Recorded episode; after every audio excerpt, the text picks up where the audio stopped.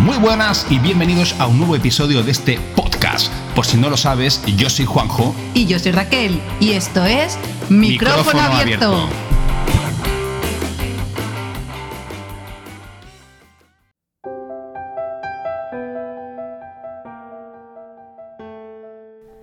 El cáncer sigue siendo la segunda causa de mortalidad en el mundo entero. Solamente en España, en el 2022, según declara la Asociación Española contra el Cáncer, se diagnosticaron un total de 290.175 nuevos casos que cada día pacientes y familiares afrontan como héroes anónimos. Hoy abrimos micrófono y lo hacemos acompañados de uno de esos héroes anónimos que tiene una historia que explicarnos, una historia de lucha y una historia de superación con esta enfermedad. A nuestro héroe le hemos querido quitar esa etiqueta de anónimo y le hemos puesto nombre y apellidos, José Luis Gallego. Gracias José Luis por abrirnos las puertas de, tu casa y gracias por acceder a darnos este, este espacio de charla. Gracias a vosotros y Juanjo Raquel y para mí el héroe es mi cirujano y su equipo oncológico. Gracias José Luis a ti por explicarnos tu historia en primera persona. Una historia que... ¿Cómo empezó? ¿Podrías explicarnos un poquito cómo es el previo de, de los cambios que vives hasta que tú empiezas a ir al médico? Y las situaciones en las que viviste en esos momentos? Sí, claro, lo explico además porque es una cosa muy curiosa. No sé si a todo el mundo. Claro, para empezar, os digo que el tipo de, cáncer que yo acabo teniendo es un cáncer de la parótida derecha, ¿vale? Para situarnos un poco, porque hay tantos tipos y depende de cada persona, ¿no? Pero yo lo que, me, lo que siempre cuento como una, una cosa muy curiosa es que yo, a eso de febrero o marzo, no, no te puedo decir exactamente la fecha, yo me, me acuesto completamente normal y me despierto con un bulto en el cuello, en el lado, en el lado derecho. Claro, yo me asusto y digo, hostia, de repente me levanto por la mañana y tengo un bulto, ¿no? ¿Qué me pasa, no? ¿Qué es eso? ¿Qué, es? Algo se ha inflamado y es como... ¿Esto fue el año pasado, José Luis, o, fue, o ha sido el año pasado? Exactamente, como Raquel bien decía, cuéntanos los orígenes, pues eh, antes de que esto tenga un nombre y apellidos, que se llama cáncer, eh, o tumor maligno en la parótida derecha, todo esto viene de unos antecedentes en los que tú, afortunadamente para mí, es algo visible. ¿no? Es un aspecto muy importante que remarco porque, mm, por, desgracia, mucha gente el problema que tiene es que no es visible. Entonces yo me encuentro algo que no duele, pero que está inflamado y está en mi cara. Y es, y es muy aparatoso, muy visible, ¿no? Pues tienes como, como, para que se haga la gente una idea, como si tuvieras una bola en un lado de la cara, ¿no? Que luego además va creciendo en el tiempo. Entonces yo acudo a un médico y me somete a una exploración y detecta que hay un ganglio inflamado, ¿no? Entonces dice, hostia, te, vas haciendo pruebas y detectan que no hay presencia en principio de células cancerígenas. Tú estás tranquilo, incluso con los compañeros de trabajo te van contando, oye, mira, yo también he tenido un ganglio inflamado, pero eso se acaba bajando en el tiempo. Entonces tú ya vas, menos mal, ¿sabes? No, no, no, es algo grave, parece que es algo corriente dentro de lo que es, aunque nunca lo he vivido, ¿no? Entonces tú empiezas a, a ir haciendo controles periódicos con tus, con tus centros. ¿no? Yo ahí todavía no he acudido al hospital de San Pau y estoy acudiendo a una clínica privada en la que me voy sometiendo a, ecografías para, para, ver exactamente de qué se trata. ¿no? Y me someto a tres o cuatro ecografías en el tiempo y el ganglio no baja y la situación es la misma. Llega el verano, como a todo el mundo, nos vamos desafortunadamente de vacaciones y vuelvo y noto que eso está más, más, más duro y ha crecido más y me someto a una cuarta ecografía y en la que me dicen que algo raro ha pasado, donde era un bulto blando y solo había la presencia esta y algo más.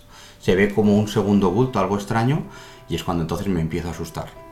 El mismo centro incluso me dice que es incapaz de, darme una explicación, que no tienen medios ni capacidad para decirme qué es eso.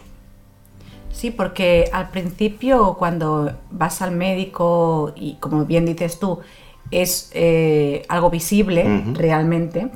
Em, ¿Qué razones te dan de esa inflamación de ganglio? Porque creo que comentaste. Puede ser algo normal y corriente y como no hay una célula cancerígena, no. Hasta que no existe ningún comportamiento anómalo en el cuerpo, puede ser la reacción puede ser cualquier cosa. Porque incluso os pongo un ejemplo. Yo antes de la pandemia tuve una inflamación de otra parte de en la boca, concretamente un ganglio masilar, que también se me hizo un bulto y se quitó con una con, una, con unas pastillas que me dieron durante una semana y, y bajó. O sea que todo bulto en el cuerpo no significa que tengamos un cáncer. incluso te comentaron alguna cosa que pudiera ser resultado de las vacunas del COVID, que ahora Sí. hay muchas dolencias que están diciendo. Bueno, pero todos son, esos son debates, porque como te decía, el centro médico simplemente decía, te está analizando, pero no te está diciendo, lo único que les preocupa es que no sea cáncer. Entonces, ellos si no ven algo maligno, en principio todo lo que te están diciendo pueden ser comportamientos del cuerpo, del organismo, que no tienen por qué ser, bien lo dices, porque hay gente que a consecuencia de las vacunas se les ha inflamado alguna parte del cuerpo y no ha sido ningún problema. Correcto, porque además, como, como, como puntualizaba Raquel, te llegaron a decir que, el bulto que tenías podía ser consecuencia de una inflamación del ganglio linfático, ¿vale? de- de- del cuello, como consecuencia de una reacción a la vacuna. Claro, ¿en qué momento los médicos, eh, antes de que se dé esta cuarta ecografía, en qué momento ellos empiezan a, a- a- a ver que, que eso no es tan normal, que no es, que no, que no es saliva o que empiezan, empiezan a mosquearse? Y, Cuando se endurece. O sea, la clave lo muestra la ecografía cuarta, cuando no es un tejido blando, es un tejido duro, y cuando observan que incluso está apareciendo algo debajo. Porque al final, el- cuando algo ataca a un ganglio, genera un tumor. Ese tumor brota de. no está dentro del ganglio. O sea, con lo cual, es como, el principio es el mismo que el principio del cáncer de mama. O sea, cuando. El problema no es que ataque un ganglio, es que genera un tumor. Y esa es el- la clave. Porque un ganglio es estirpable. El problema es que sale un tumor que crece. Y ese es el problema. Claro. Y el tumor busca atacar. Y ese es el, el mayor mal que hay. Y ahí es cuando yo cuando veo, como decía Raquel, que, que eso había cambiado de un problema, vamos a ver qué es, controlémoslo en el tiempo, porque eran, fíjate, todo, todo lo que estaba haciendo el centro médico era simplemente controlar que no fuera más. ya. Cuando va más es cuando se ve desbordado y dice, "Mm, no sabemos que, que aquí tienes que irte a un especialista. Claro, em, llega el día, el día X, el, día, el día negro, en el que te dan la, la mala noticia. El día de la mala noticia. Es tan sencillo como que yo eh, ya con la duda en mi cuerpo me pongo a mirar internet, me acojono vivo y entonces acudo al hospital de urgencias un domingo. O sea, voluntariamente no sabía cómo, mm, no me atrevía a ir vía privado y me, me- sabes bien que vivo cerca del hospital de San Pau y decido acercarme allí. Y allí lo que me hacen es una exploración en minuto, o sea, es que entras por la puerta y dices que tienes un bulto y te miran y te tratan con, la verdad es que desde el minuto cero de una manera magnífica, o sea, me tienen todo un día en el hospital y me derivan rápidamente por la zona donde tengo el, el problema, esto es un domingo de octubre, me derivan rápidamente a otorrinolaringología, que es la especialidad, y allí me, me empiezan a, encargar ya unas pruebas mucho más completas que no una ecografía. Y ahí es cuando empiezas a empezar a detectar, sobre todo mediante biopsia, como sabéis, porque al final se tiene que analizar ese tejido, se tiene que ver una exploración completa, un PET-TAC, que es una prueba que yo creo que desafortunadamente no lo hacemos voluntariamente por, por medios económicos de, de- de los países, pero con esto podríamos prevenir el cáncer de todas las personas si, fuera, si fuera posible, porque esto es una máquina que te mira desde los pies a la cabeza, de arriba abajo, y si brilla en algún punto se sabe que hay un problema. Y esto es, claro, una vez que encuentra una persona con un problema, le meten ahí para ver si es dónde más puede haber. Y eso. Correcto. Y, y yo, yo quería situarme un poquito. em, una vez que ya te han realizado esta- estas exploraciones, eh, este fin de semana, y una vez que ya tienen las pruebas que son concluyentes, el cáncer, vamos a ponerle nombre también, ¿no? El cáncer, eh, hasta, hasta ese momento era algo que tenían los demás, y, y de golpe y porrazo estás sentado frente, frente a un médico que, que te está poniendo a ti en una situación... Es un shock, es un shock, Juanjo, totalmente de acuerdo. O sea, yo, como lo estáis exponiendo de la mejor manera, pensad una cosa, yo, bueno, yo trabajo como responsable comercial de una entidad bancaria y yo tenía una visita después de esto. Imagínate si yo mi vida era normal, que yo salía de ahí y me iba a una visita de un cliente, con la mala suerte que me encuentro con que el médico me detiene y me dice, no, no, lo sentimos, pero no, no te puedes ir.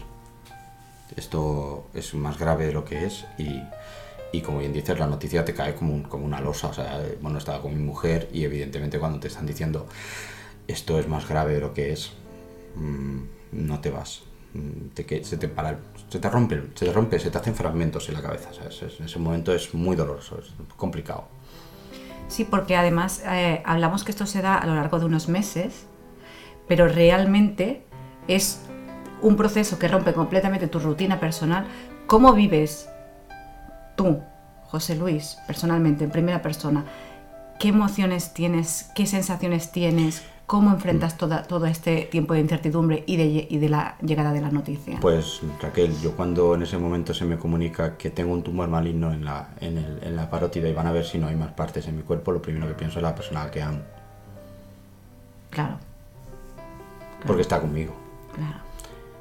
Y, y me da igual lo demás, o sea, todo queda relegado en segundo plano, ¿no? Evidentemente en ese momento estás totalmente superado por la noticia, o sea, que con lo cual Mm, mi mayor miedo es ella, eh, incluso es lo que siempre digo, ¿no? Cuando tú estás en esos momentos realmente pues eh, tú solo piensas en los tuyos, ¿no? En tu, en tu gente, ¿no? Y, y, bueno, pues es como estalla la mortalidad en tu cara, hasta ahora era como los médicos es eso que no que están ahí pero no lo necesito porque estoy bien, hasta que de repente no es que los necesites, es que son van a convertirse desde ese momento en adelante en tu vida. O sea, tu agenda, tu vida personal es la agenda del hospital. Claro, porque es una, una vorágine de, emociones, de sentimientos. Lo que dices tú, ya no solo tú, piensas en los más cercanos, es esa preocupación de no saber.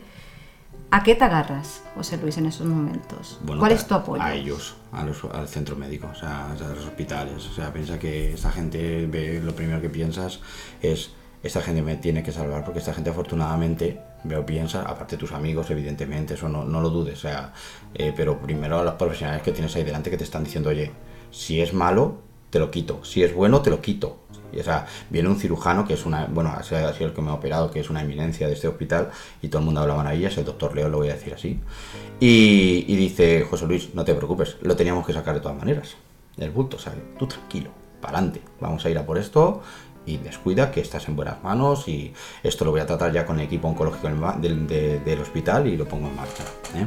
Pero bueno, para que sepas esto. Y en la parte personal, pues empiezas evidentemente a buscar el apoyo de las personas que quieres para que te, protejan y te ayuden.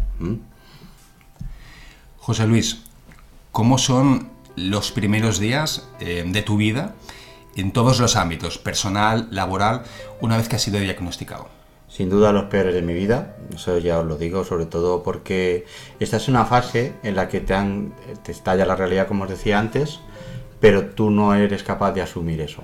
Sea, empiezas a negacionismo. No, no creo en ello, negacionismo no el del micro, eh, no, no creo en ello, no soy yo, esto no me puede estar pasando a mí, porque yo empiezas con eso y lo peor es la noche. Porque tú cuando de día hablas de la gente que me han diagnosticado algo, hay ruido, hay gente, hay personas en las que puedes hablar, comunicarte, pero en la noche se hace un monstruo enorme que te hace temblar, no duermes, se lo dices a la pareja con la que duermes, no puedo dormir, ya empiezas a llorar, te levantas, tiemblas, tiemblas de miedo, tienes miedo, o sea, no lo estás asumiendo, no lo estás aceptando, estás acojonado, estás temblando, o sea, es las dos semanas es, es que las recuerdo muy vividas porque son semanas en las que nadie te puede ayudar. Estás, necesitas entender eso y, asumirlo. Y asumirlo es una parte muy complicada porque estás en un momento en el que tu vida está ya en mil pedazos y, y te das cuenta que, está, que se va a ir todo al garete en ese momento lo piensas así, ¿eh? no digo cómo lo pienso hoy, ¿eh? estoy diciendo lo que yo sentí esas dos semanas. Y en esas dos semanas hago más pruebas y encima para más INRI eh, me encuentran que no solo ya es la parte derecha del tumor, sino que encima hay una serie de células restos que están en el otro lado, con lo cual complica la operación, entonces tienen que abrirme la cara entera de oreja a oreja, la cosa conlleva más problemas, el cirujano te lo está explicando y tú estás, si ya dormías mal, imaginaros a partir de entonces, ¿no? Entonces esas dos semanas son especialmente duras para mí y en ellas consigo, afortunadamente dentro de la parte mala, vuelvo otra vez al hospital porque esto va por equipos, ¿no? Esto es equipo de cirugía y entonces encuentro al, oncólogo que en el oncólogo me, trata de una persona, una persona muy cercana, el doctor Barba, que además es una fabulosa persona y profesional, y me habla de algo que en ese momento es como una tabla de salvación. Me habla de un tratamiento experimental.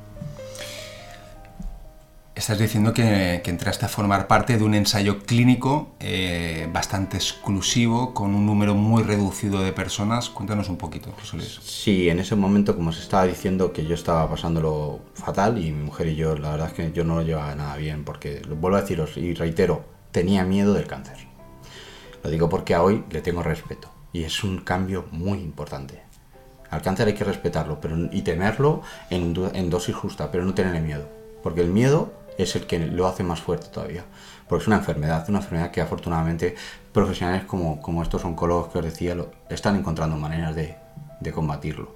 Y como bien dices, cuando encuentro a esta persona y me habla de este tratamiento experimental, me dice, mira, eh, por el tipo de cáncer que tienes, por la situación tuya, por la edad de tus células y por tus circunstancias, prueba de, de, de, si quieres, ¿eh? es algo voluntario, eh, lo podemos romper en cualquier momento, puedes someterte a tratamiento normal, como todas las personas, existen muchas formas y de hecho es experimental porque a día de hoy no es el sistema actual de, combate de, este mm. tipo de enfermedad, pero creemos por el tipo de cáncer que tienes, que es un cáncer de melanoma de piel, porque ya lo digo también, que el origen de todo el cáncer proviene de una peca que es la que causa el daño. esto es muy importante, porque antes nos has escrito un tipo de cáncer y el origen es otro. Claro, aquí lo que hace el hospital cuando tú detectas un cáncer, que es lo digo como protocolo que hacen muy bien, es en primer lugar es tratarte a ti, el segundo lugar es estudiar el origen de esto para ver que no rebrota y luego encontrar la mejor manera de, de actuar para preservar al máximo la calidad de la persona. Esto yo creo que son las pautas que sigue el hospital con su equipo y luego, claro, evidentemente, donde esté situado el, cáncer. Un páncreas, pues no tiene que ver con, un cuello, ¿no? Pero bueno. Hablabas de un ensayo clínico nuevo que te proponen. ¿En qué consiste exactamente? Sí, lo que, lo que me vienen a decir es que depende del tipo de cáncer, ellos están viendo a nivel mundial, no solo a nivel español, que existe una serie de ensayos que van a combatir mejor porque los cánceres, como, como os decía, pues depende de la zona y depende del tipo, pues tienen un, efecto u otro. Entonces el cáncer de melanoma y el cáncer de mama, concretamente, son muy parecidos ellos detectan que los sistemas actuales de tratamiento no son los adecuados. Sí la cirugía, pero no el tratamiento posterior, porque al final el, cirujano no tiene problemas en estirpar cosas. Eso es, oye, te abro, te, te saco eso y si no hay un riesgo para la vida, mañana sales de ahí, ¿no? El problema es cómo tratarlo posteriormente para que no haya un rebrote.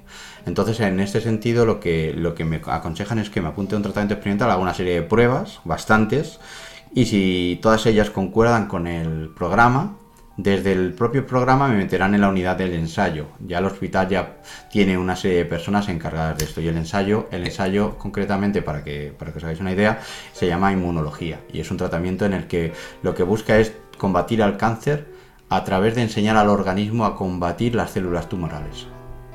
Es decir, no, te, no entras en el programa directamente, sino que lo que me parece entender es que te hacen unas pruebas para saber si puede ser un, candidato ideal, idóneo para, este, para, para, poder formar parte de este, de este tratamiento. Bueno, porque están en fase 2, es un estudio reciente, de hecho, y cuando hacen estas cosas son muy cautos a la hora de determinar, todavía no es un, como os decía, no está aplicado a todos los casos en, en el mundo.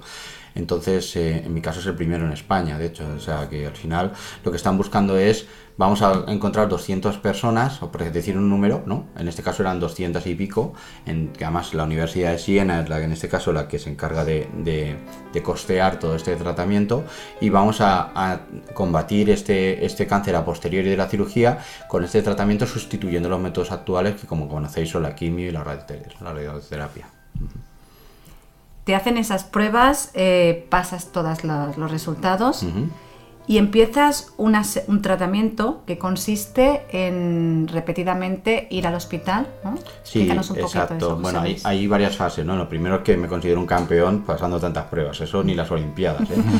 Porque no son 20, son 25 o 26 pruebas en un mes. ¿eh? O sea, yo eso también tengo que dar las gracias a la entidad de donde trabajo porque me dio toda flexibilidad de horarios para poder hacer todas estas pruebas. Porque, claro. Eh, lo que me vino a decir el hospital es que el método actual es bueno, pero el método nuevo es mucho mejor, porque lo que van a hacer es hacer visible las células y tu cuerpo aprende, será más difícil un rebrote. Entonces, claro, vas, bueno, ves una ilusión, es como te decía, ves la luz, donde está tiritando, empieza a haber un positivismo ¿no? en, en, todo esto. Entonces yo acudo a hacerme todas estas pruebas, que consisten en lo primero, antes de retrasar la cirugía, y ya me hacen una serie de pinchazos directamente sobre el ganglio afectado, ¿vale? En el cual lo que están haciendo es, es introducir en mi organismo eh, eh, un activador que lo que hace es que todo el sistema inmunológico de mi cuerpo vaya, vea, se haga visible, es como si fueran invisibles y de repente las hace visibles y vaya a atacar este, este, este problema. Y cuéntanos, ¿qué pasó después de la primera infiltración? Después de la primera, bueno, los efectos iniciales fueron que me dio una tiritera, un temblor y me generó porque todo, claro, ya me lo dijeron, ¿eh? yo ya conocía, vuelvo a decir lo mismo, en todo momento lo bueno de estos ensayos que están súper mm, mm, controlados por los hospitales que al menor indicio de problema incluso se suspenden. Es decir, cada semana se me hace un, un, un, estudio para determinar si continúo o no adelante. O sea, y lo que pasa con la primera inyección, ya me lo habían previsto, es que me iba a dar una reacción, depende en cuántas horas, lo que pasa es que a mí me lo dio en 5 minutos que no sé, cada caso, bueno, debo tener un sistema inmunológico bastante fuerte y se ve que estalló antes de nada y ellos programan que venía cada hora a hacerme un pinchazo y allí me quedé, allí me quedé toda la mañana pues eh, controlado por ellos para evitar que hubiera problemas, pero bueno, vaya, ningún problema. ¿Y los resultados de esa primera infiltración? Lo que, hacen, lo que hacen en estas inyecciones semanales, que son cuatro, es ir poco a poco mm, evitando que esté agarrado el tumor a zonas que, puedan ser más problemáticas, intentan hacerlo más seco, más denso y evitan, intentan que no se expanda y que sea más fácil de extraer que sea como una bola. Por decir de alguna manera, es un principio químico. Lo que están intentando es matarlo un poco, dejarlo atontado para poderlo sacar y que te haga el menor daño posible. Esa es la idea de la inmunología previa a la cirugía, no post cirugía. Sí, pero creo que en ese momento eh, vives por primera vez eh, un, momento de esperanza muy fuerte. Hombre, ya ves, se ve la luz, o sea... Porque, además, eh, cuando te hacen el control primero, ¿qué es lo que te dicen los médicos? ¿Cómo, cómo ha reaccionado el cáncer? Pues lo que están viendo es que tú vas viendo, además no lo ves, no lo ves, no lo ves tú solo, lo ves con el, con el equipo de oncología, vas viendo que el tumor se va reduciendo. O sea, fijaros la potencia del activador y lo que hace un organismo. Sí, vamos a ver, un inciso. Nuestro cuerpo inmunológicamente es perfecto. El problema es que las células tumorales no son detectables.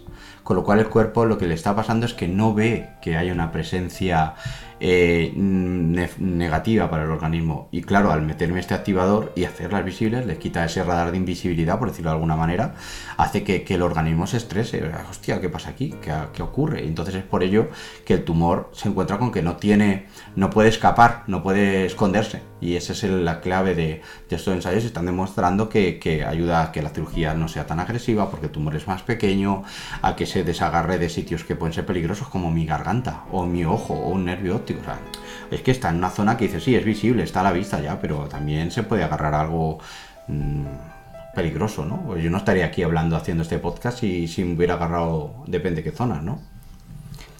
Después de esta, después de esta primera, de los resultados de la, primera, del primer ensayo, eh, yo creo que un poco, Raquel, lo que quería preguntar es también a, a modo tu reacción emocional corrígeme si, me equivoco, pero a ti te fortalece la esperanza un montón porque no solamente, no solamente eh, tienes unas pruebas, eh, un, análisis médico, sino que tú además puedes palpar físicamente cómo, ese bulto que tenías en la cara se va reduciendo. Es, correcto, es correcto. Y, es cuando, bien, como bien dices, empiezas a, si ya crees en la, en la medicina, imagínate una persona que está en esos momentos. O sea, yo entonces es cuando empiezo a ver y a creer que, mi equipo profesional, que yo no dudaba de ellos ni mucho menos, pero sí que, claro, tú, tú, no sabes hasta qué punto. Yo no soy un experto en cáncer, yo soy una persona que tiene habla de su cáncer, ¿no? Y, cuando tengo ese problema y veo que esa gente lo que domina, lo que sabe, cómo te tratan, además que no es uno, son muchas personas, hay un equipo médico encima tuyo, pues bueno, claro, ya lo digo aquí en alto. Nosotros no tenemos un problema a nivel de sanidad pública, de, profesionales de calidad tenemos un problema de recursos gubernamentales sobre nuestros hospitales y nuestros medios. El problema no son esta gente, esta gente es espectacular y va más al lejos de, sus capacidades y hace más horas de las que les tocan. Estos sí que son héroes, Juanjo. Decíamos que, los resultados del primer ensayo han sido suficientemente satisfactorios em, tú te sientes, tu nivel de, satisfacción, tu nivel de esperanza sube por mil Comentabas que, habían, en tu caso, hasta cuatro ensayos.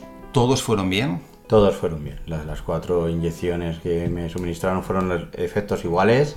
Y todo va sobre todo bien y como dices yo empiezo a dormir bien y empiezo a creer, empiezo a hacer que ese monstruo le respete, pero empiezo a creer en, lo que es y aparte me rodeo de otras personas que me ayudan también, claro, como son mis amigos, porque hoy en día, y eso es un tema para hablar y no parar, el cáncer lo, conocemos casi todos, pues lo tenemos muy presente en nuestras vidas muchas más personas.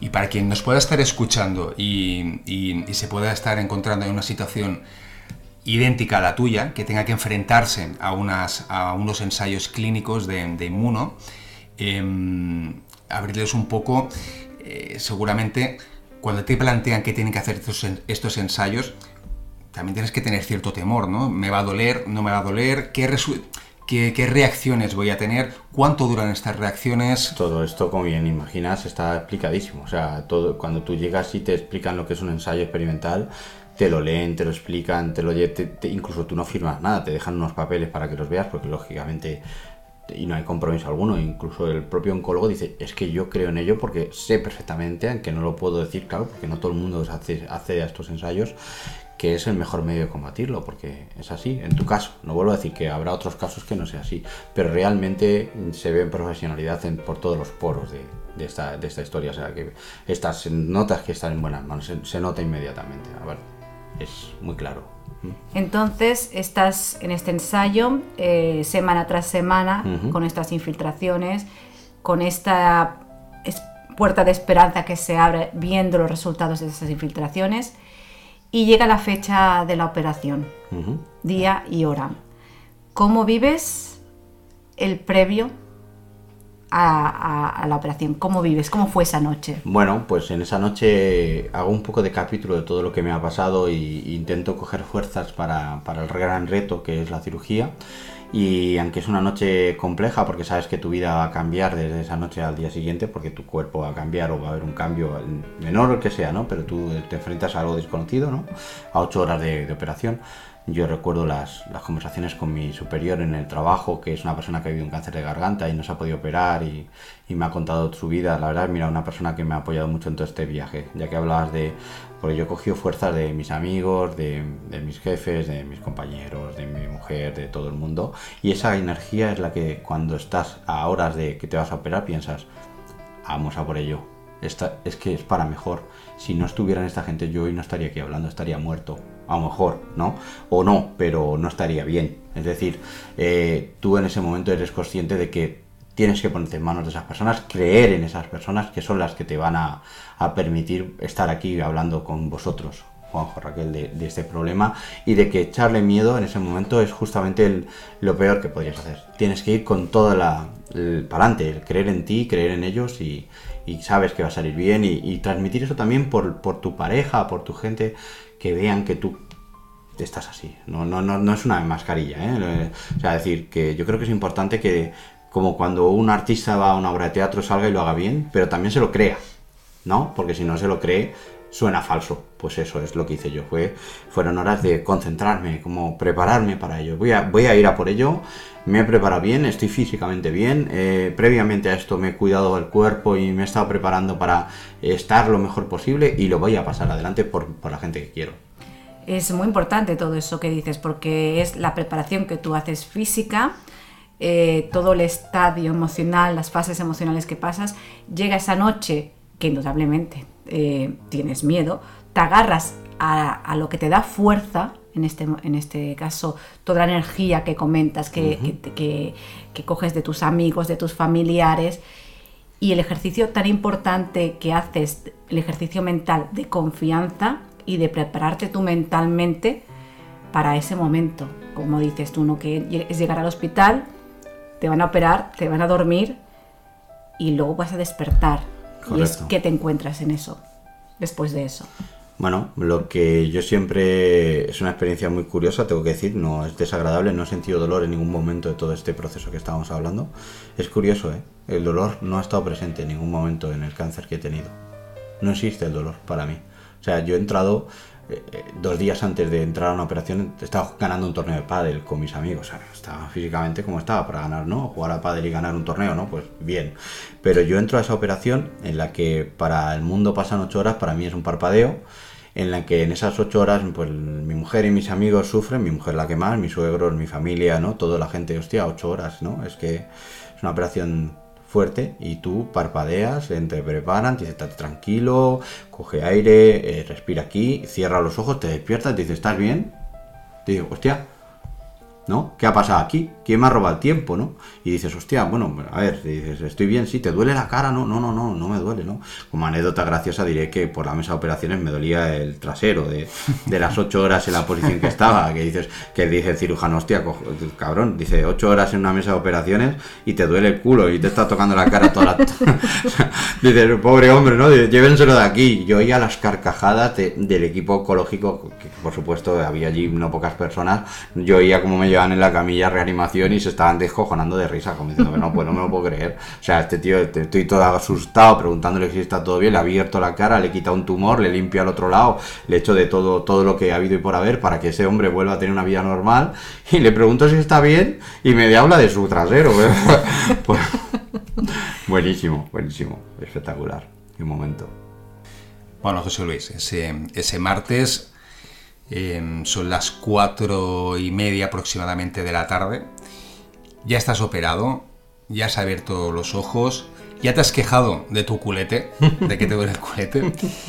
Y a partir de ahí, tú ya estás esperando, estás en una UCI, eh, esperando, si mal no recuerdo, bueno, de hecho, has despertado con una reacción extraordinaria, todo, todo estupendo y estás esperando. Como si que me acabara despertado de una siesta. Imagínate. Y estás esperando ya simplemente a que, a que haya un espacio en una habitación libre para que te suban a planta. O sea, es espectacular. Sí, va muy rápido todo. Bueno, estoy un día en, la reanimación por precaución, por, la, por, más que nada por los VAS.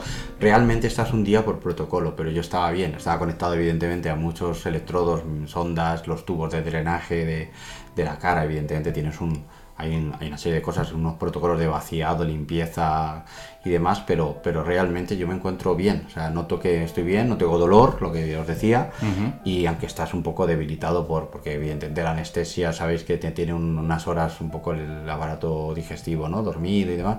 Yo me encuentro que poco a poco ya está, tengo hambre, tengo sed, ¿no? Digo, hostia, la sed la tiene todo el mundo, ¿no? Pero me dan unos cubitos de hielo para que no beba agua, pero bueno, que me saben a gloria. El mejor polo de limón que me tomo en mi vida, un cubito de, de Gina, que es la enfermera de la reanimación, espectacular. Una, además es que está súper cuidado. Y al día siguiente vas a planta, como bien dices, y, vas viendo que ya te puedes mover, que vas viendo que tu recuperación es muy buena. El cirujano pasa y se sorprende, incluso dice, hostia, pero pero te veo bien. O sea, con todo lo que te hemos tocado, hemos quitado un par de nervios y tal, y te veo que mueves bien la boca. Digo, hombre, yo noto algún cambio. Lo que os quería decir es que del antes al después hay unas ligeras diferencias, pero hombre, para lo que estamos hablando de la, de la proeza de esta gente y, la bueno y, las cicatrices, ¿no? Lo que ya se ve no se ve en radio, pero vosotros sí lo veis. y, y todo lo que conlleva, pues oye, tienes. Sí, porque justamente ahora ya sube, te suben a planta y empieza una fase nueva de esta guerra. Eh, ya, estás, ya, estás, ya estás situado, empiezan ya a quitarte alguna sonda, empiezas a poder recibir visitas, empiezas a, aterrizar nuevamente en pocas horas en, esta, en esta nueva realidad. Ya te han quitado, te han extraído este tumor. Eh, ¿Cómo estás?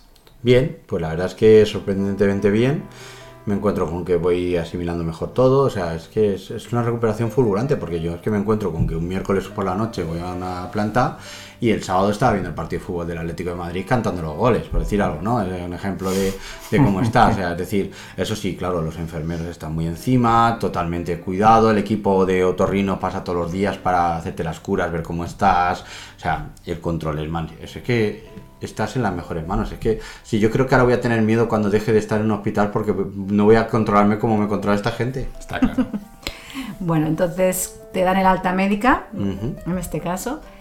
¿Y ahora qué? ¿Qué viene? ¿Qué sigue, José Luis? Pues ahora lo que sigue es seguir las pautas del tratamiento experimental que iniciaré en breve plazo. La semana que viene hay un comité oncológico, porque esto no decide una persona. La, gran, la grandeza de esta gente es que ellos someten internamente a debate entre ellos cuáles son las mejores formas de, tratar cada caso. O sea, tienen una exquisitez a la hora de, de, cuidar a las personas. Entonces yo el miércoles que viene voy a, voy a verles y me programan no solo pues una rehabilitación de, unas partes pues que tengo que hacer ejercicios, están encima tuyo las curas, o sea, Se trata de ir siguiendo. Tú lo único que tienes que hacer en estos casos es dejarte llevar por ellos y saber y, y, luego hacer vida normal. O sea, si tú puedes, si te dice el, oncólogo camina, no, coño, pues hazlo. O sea, te está diciendo que, que, que, te muevas, que es importante.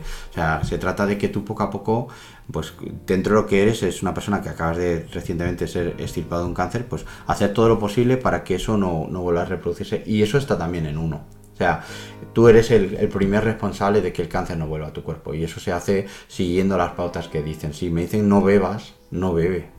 Si me dicen, haz esto, hazlo, porque está claro que te lo están diciendo con conocimiento. Y en ese sentido yo creo que ahora mismo, igual que en el trabajo, el trabajo es un, un aspecto que no hemos hablado, pero la empresa lo que me ha dicho es, oye, ¿cómo que dos, tres? O sea, la, el, cáncer lo has tenido tanto físico como mental, tú te tienes que claro. recuperar bien de esto. Pero bueno, esto demuestra la calidad de la empresa en la que trabajo. O sea, que yo creo que esto es, una, es un factor a tener en cuenta, ¿eh? porque al final la recuperación es total. O sea, una persona puede recuperarse físicamente y mentalmente estar atrapada todavía en el problema y emocionalmente también. Y Correcto. tú en este tú sentido, y tus familiares. Y tú en este sentido eh, has puesto tu mejor, tu, tu, tu, mejor actitud, tu mejor energía, tu mejor positivismo. Moralmente, ¿cómo te encuentras en estos momentos? Bien, la verdad es que muy bien. Es que es, es muy difícil decirte una respuesta negativa o, o, no, o no positiva porque yo creo que esta gente no, no, sale del 10 en todo el tratamiento. O sea, es que es imposible desde... desde yo vuelvo a decir lo mismo. Si el, cuando tú pierdes el miedo, pero le tienes respeto, tu, tu, visión del problema es diferente, porque normalizas la enfermedad. Yo creo que lo mejor que he hecho en mi, eh, en mi haber, y esto es un consejo que doy a los oyentes y que por favor que si alguien padece este problema o uno parecido, porque al final se trata de una enfermedad como pueden ser otras, es que no se lo guarden. Yo creo que el error que podemos cometer los seres humanos es no apoyarnos en los demás, porque es real la energía que recibes vía mensajes de tus compañeros de trabajo, vía la gente, vía tus amigos, todo eso, los vídeos, los mensajes, ánimo, fuerza, todo eso te hace fuerte. José Luis, es que tú eres un, un hombre muy querido por tus amigos, por tus entornos y que menos que tu entorno reaccionara, ¿no? Bueno. Y tú te has nutrido de eso, haciendo, cogiendo esa fuerza que es tan importante. Pero efectivamente, como dices, en los momentos duros de la vida que tenemos, puede ser una enfermedad, un accidente, cualquier situación, porque los hay. Lo importante es eso, ¿no? Agarrarse de las cosas que nos dan fuerza, que en este caso las familias, la comunicación, la confianza, enfrentarnos a nuestros propios miedos y poner de nuestra parte. ¿Qué, le darí, qué consejo darías para esas personas que se encuentran, aparte un poquito de lo que estabas comentando, ¿no? De, en esta situación de que justo acaban de detectarle un cáncer? ¿Qué les dirías? Que busquen personas que hayan pasado por una experiencia similar y que sepan decirles las palabras concretas, porque al final pueden ser profesionales como pueden ser otras personas. Yo en mi caso he tenido la suerte, vuelvo a decirte, que en los peores momentos mi jefe había, había pasado dos o tres años antes que yo un cáncer de garganta severo y lo está pasando porque al final el cáncer no, se, no desaparece en nuestras vidas, ¿no? Está, él va haciendo revisiones y demás y la mejor guía es la de alguien que ha estado en tu caso. Yo he conocido dos o tres personas. Y luego las personas, un consejo también que daría es que, vuelvo a decir lo mismo, que el, miedo se hace más fuerte si lo ocultamos, si hacemos de esto una, una, falsedad. O sea, dilo, no tengas miedo, no pasa nada. O sea, tengo un cáncer, tengo un tumor y tengo que combatirlo y necesito ayuda. Pedirla, no te lo guardes porque aunque no lo parezca, eso acaba haciéndose un día una bola. ¿Sabes? Si metemos los problemas debajo de una alfombra, eso acaba siendo un problema. En todo este viaje, eh, José Luis, de, desde que te diagnostican el, cáncer, en, to, en, todas las pruebas de ensayos, en, bueno, en, toda, esta pesadilla hasta llegar a la operación y hasta llegar hasta hoy.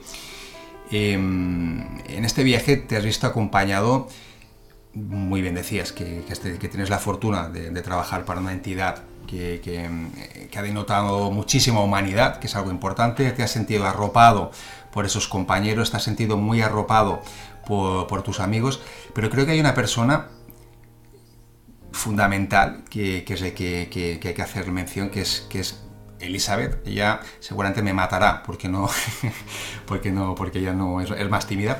Te queremos, Elizabeth. eh, Eli ha vivido contigo el cáncer como si lo llevara en su, en su cuerpo. Ha sido, ha sido tu gran compañera, tu gran sustento. ¿Cómo lo vive ella esto? Es, es, una gran reflexión, Juanjo, y tienes razón. También es verdad que tú tienes la, la, posición que conoces muy bien el caso, tanto a nivel personal como a nivel de, de amistad. Eh, el cáncer lo tienen las personas que están en tu círculo de, vida, sea tu padre, tu madre, tu, tu familia. Cuando tú detectas un cáncer a, a, un ser querido, sea tu pareja, sea tu padre, sea tu hermana, sea quien esté en tu entorno, eso acaba convirtiéndose en un cáncer que lleva en base por otro lado la otra persona lo puede compartir, ¿no? Y yo creo que esos momentos hacen que esa persona lo viva por igual, o sea, lo viva exactamente igual, no, no se someta a las pruebas, pero es lo único que no hace. Lo demás lo vive contigo. Entonces la intensidad de todo esto también, eh, lo que decíamos de la ayuda, imagínate cuando no puedes ayudar. O sea, cuando yo te digo que dos semanas estoy con un monstruo que no puedo combatir y que no me deja dormir y que me hace temblar, tiritar en la cama, ¿cómo está la persona al lado durmiendo? Pues mal durmiendo, ¿no? Porque lo está sufriendo tanto más que tú. Entonces es muy importante que en esos casos nosotros veamos cómo, eh, como bien dices, hay que ayudar no solo a la persona que lo padece, sino a, a, las personas que están en su ámbito, porque al final esas personas lo están viviendo en primera plana. La ruptura de la vida, como digo yo, cuando me estalla, estalla a mí y a mi pareja. Lo que pasa es que yo lo tengo en mi, haber, el que se proveer soy yo, pero bueno, la persona que está al lado lo está viviendo de primera mano. Y tenéis razón, es muy importante ese, punto, muy importante. Como bien comentabas antes, eh, toda esta vivencia, José Luis, es una vivencia muy potente, a, a, la que te, que te, lleva a enfrentarte a muchos momentos, muchas emociones, mucha vorágine, ver tu mundo girado de, un día para otro. ¿Qué te llevas de todo esto? Una experiencia de vida, porque estoy vivo, he vuelto a nacer, eso es verdad. La, realidad es que eres más consciente de ello cuando te ha, ha pasado la operación que antes de, Raquel. O sea, noto que cada día es un día nuevo y con lo cual lo estoy disfrutando como nunca. Llevo, como digo, 11, 11 días de vida, ¿no? Y tengo amigos en una vida y en otra. La realidad es esta, ¿no? Pero lo que sobre todo aprendes es a disfrutar el presente.